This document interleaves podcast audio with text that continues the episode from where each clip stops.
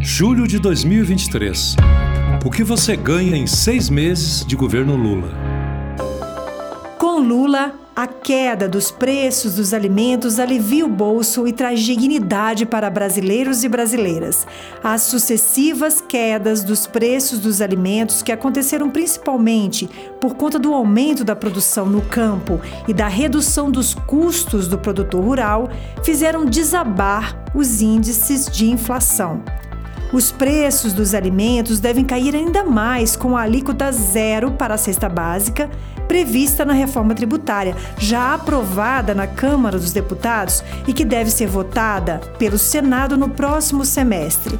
Os dados sobre a inflação apontam também queda dos preços dos combustíveis, que por sua vez impactam no valor de diversos itens consumidos pela população. No caso da alimentação, por exemplo, essa redução alivia os custos do pequeno, do médio e do grande produtor rural, principalmente com a logística de escoamento dos produtos. O resultado são preços mais baixos nas prateleiras.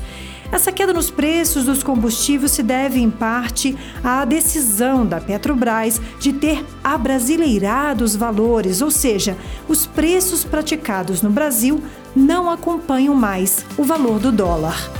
É mais comida na mesa, é dinheiro na mão do povo. Seis meses de união e reconstrução. É o Brasil no rumo certo.